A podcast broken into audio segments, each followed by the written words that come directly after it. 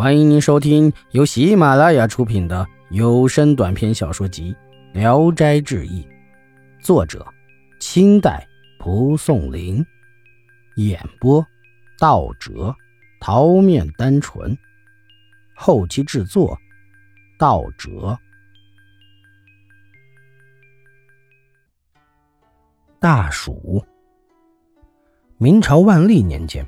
皇宫中有种大老鼠，和猫一样大，危害很严重。朝廷向民间征集了好多猫来捕那大老鼠，结果都被那大老鼠给吃掉了。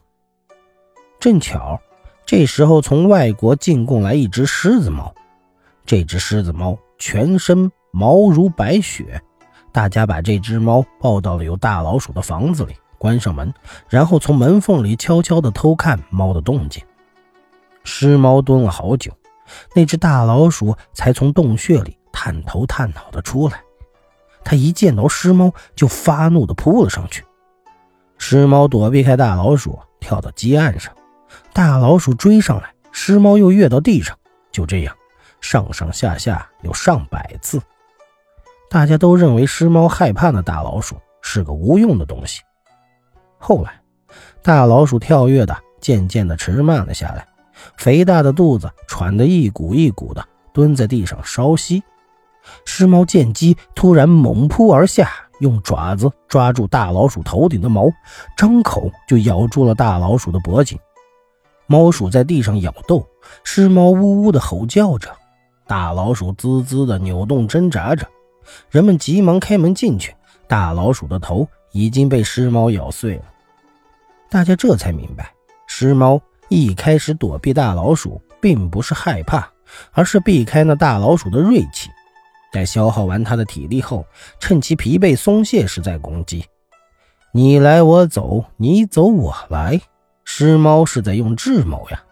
哎，那种匹夫之勇的粗人，只会怒目暗箭，和这只大老鼠有什么不同呢？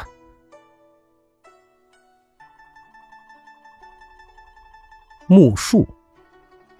有两个牧童在山里发现了一个狼穴，里面有两只小狼。牧童们商量好了，每人捉一只，各自爬到一棵树上。两棵树之间大约相隔几十步远。一会儿，大狼回来了，进洞一看，两只小狼不见了，非常惊慌。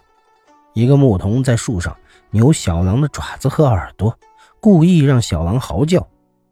大狼听见后，仰起头寻找。愤怒地奔到树下，一边嚎叫着，一边抓爬着树干。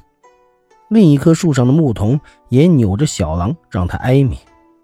大狼听到后停止嚎叫，四面环顾，发现了另一棵树上的小狼，于是便丢下这个，急奔到另一棵树下，连抓带嚎。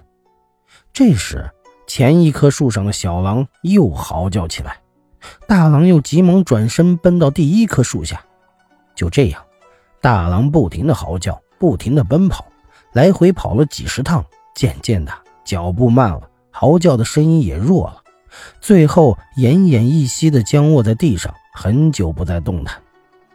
此时，两个牧童从树上爬下来细看，大狼已经断气了。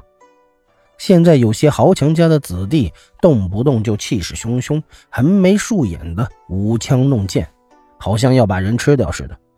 而那些逗他们发怒的人却关上门走了。这些子弟们声嘶力竭的叫喊，更认为再也没有敌过他的，于是便以为自己是威风凛凛的英雄了。可他们不知道，这种如同禽兽的威风，不过是人们故意戏弄他们取乐罢了。